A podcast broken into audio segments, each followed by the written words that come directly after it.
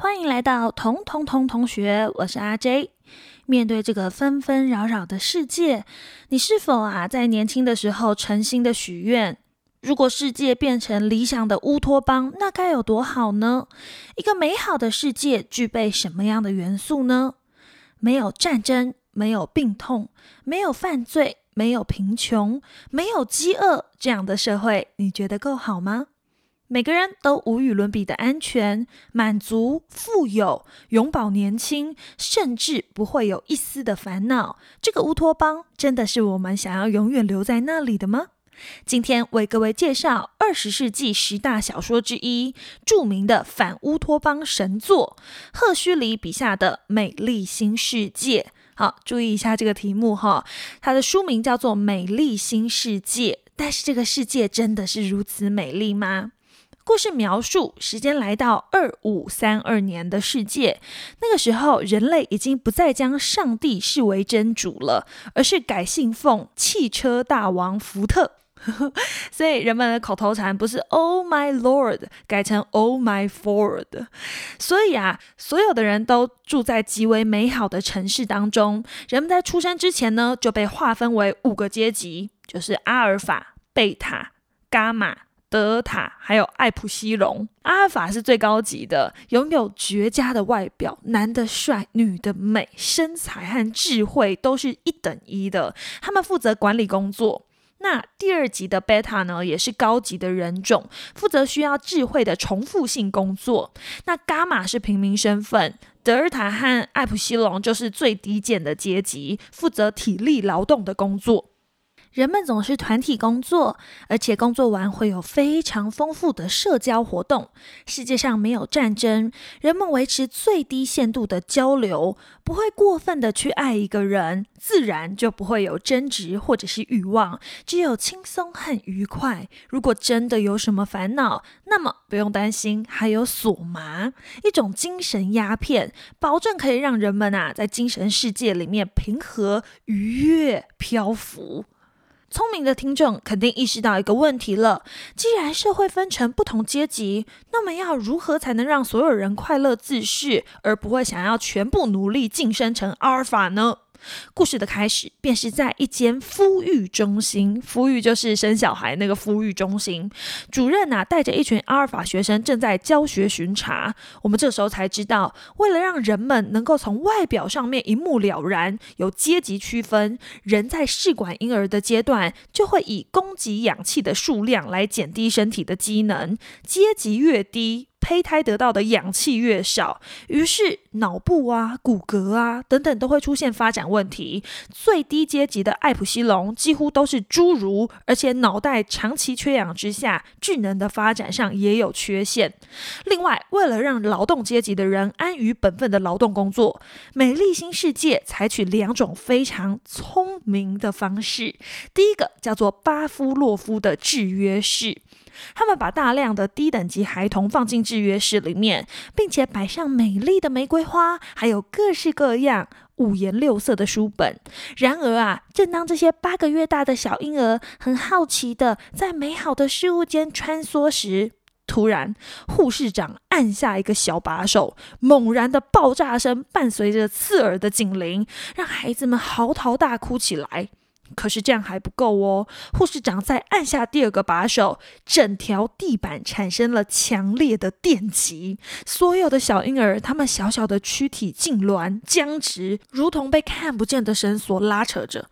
这一番操作之后，低阶级的孩子们对于追求知识、美等等事物都深感恐惧，自然而然也不会。头脑清明啊，或者是阶级翻身啊，等等，产生这样的危险，那也没有追求自然之美的闲工夫了嘛。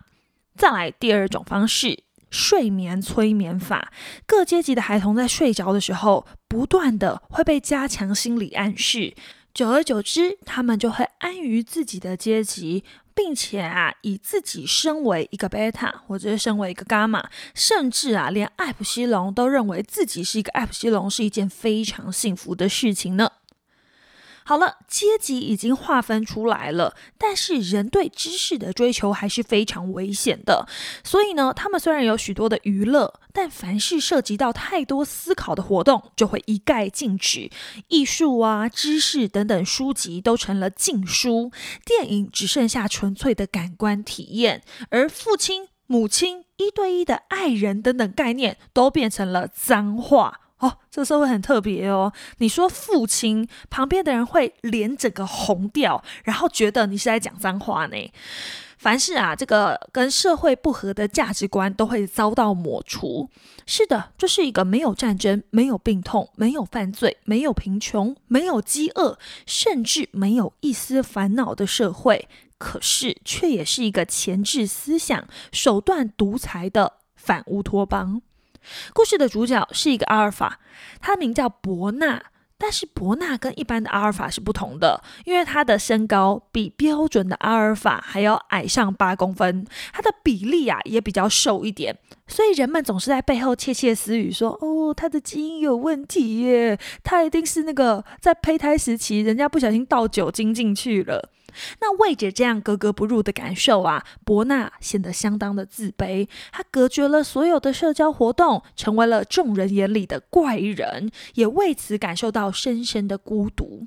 那事情呢，在一场旅游之后出现了转机，伯纳啊来到一个蛮族文化保留区，亲眼见识到印第安人的萤火集会，那种很落后的家庭观念，或者是恶心的。胎生行为，或者是很诡异的一夫一妻的制度，还有脏乱不卫生的生活。然而，他这时候发现一个野人与众不同，因为他长得金发碧眼，看起来就不是印第安人呐。原来他的妈妈是一个啊，在蛮族保留区意外跌落山谷的贝塔。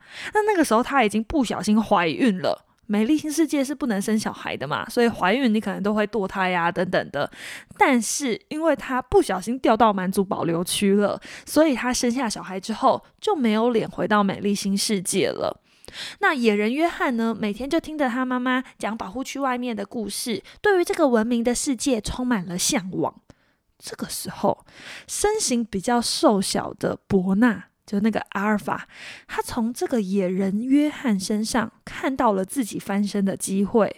诶，一个在蛮族保留区出生的新人类，诶，于是他就打着实验的名义呢，带他们回到美丽新世界里面。那当然，年老色衰而且生育儿女的贝塔妈妈就遭到众人的唾弃嘛。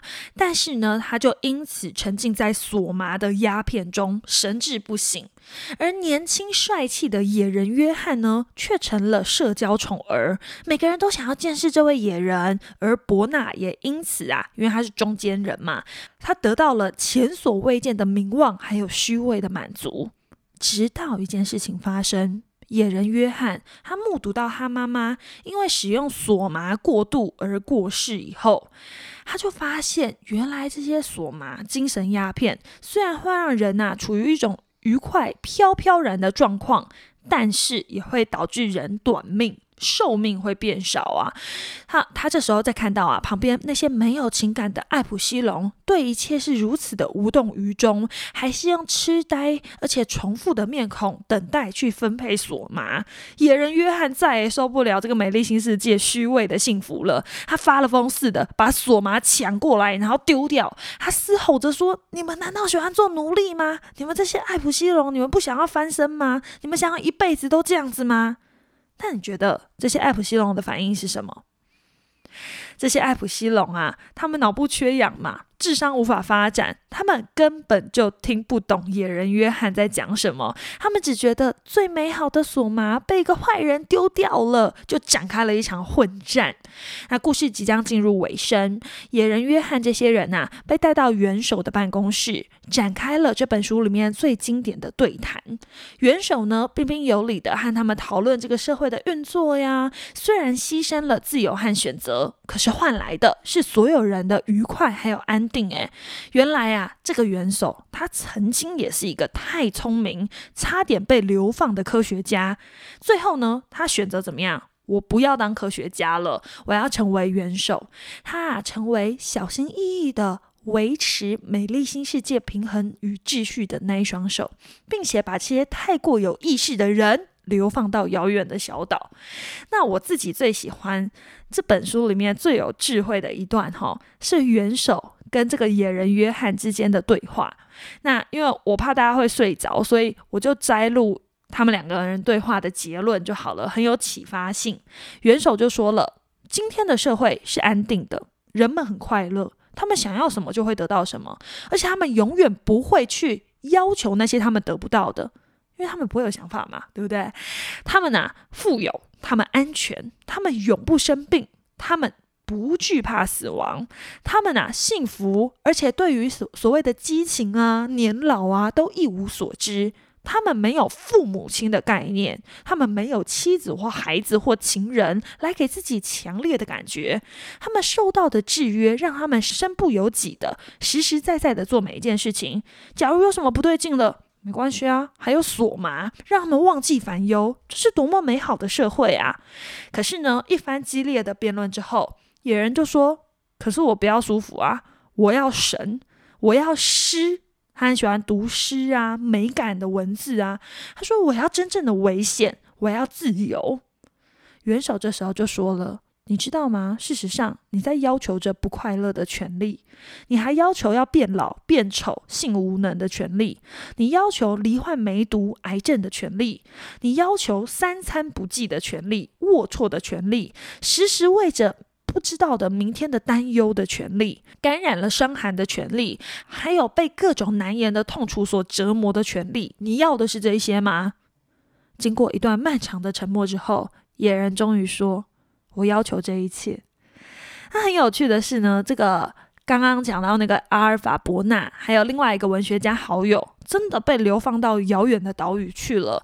这个野人却仍然啊，必须在元首的眼皮子底下进行观察实验，甚至他成了很多记者、导演争相去追逐的对象啊！他永远都得不到所谓的安宁啊！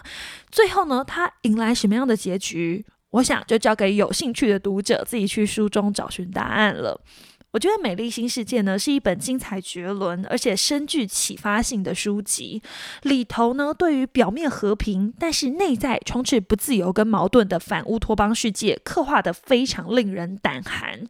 如果你有兴趣的话呢，欢迎大家去找来阅读，或者是跟着阿 J 的脚步，继续从反乌托邦三部曲。没错，我会介绍三本书，深深的啊去思考理想社会中的矛盾议题吧。我是阿 J，我们下周再见喽，拜拜。